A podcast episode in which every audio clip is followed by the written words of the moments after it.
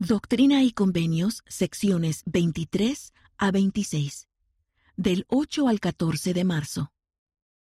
¿Qué significa el común acuerdo en la Iglesia?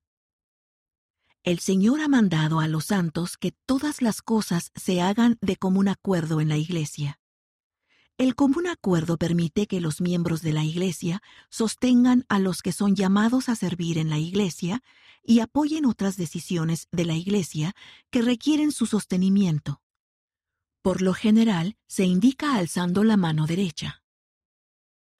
¿Qué sucede si no puedo sostener a alguien? En raras ocasiones, alguna persona podría conocer cierta razón valedera por la cual el miembro no deba ocupar el llamamiento.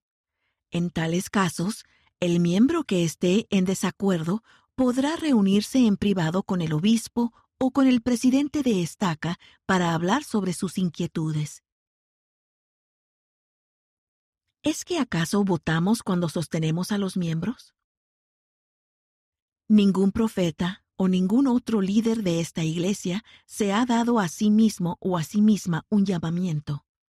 Jamás se ha elegido a un profeta, el Señor lo dejó claro cuando dijo, No me elegisteis vosotros a mí, sino que yo os elegí a vosotros y os he puesto.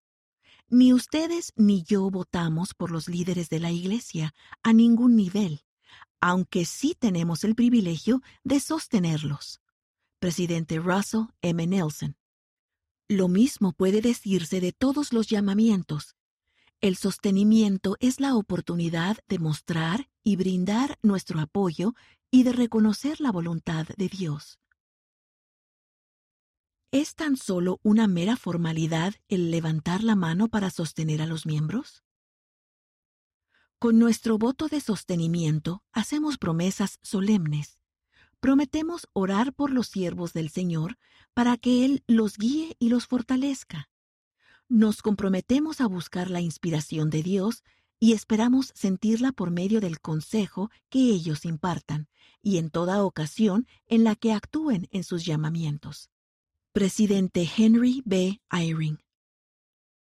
Debemos continuar sosteniendo a los miembros en sus llamamientos en tanto que posean dicho llamamiento de manera digna.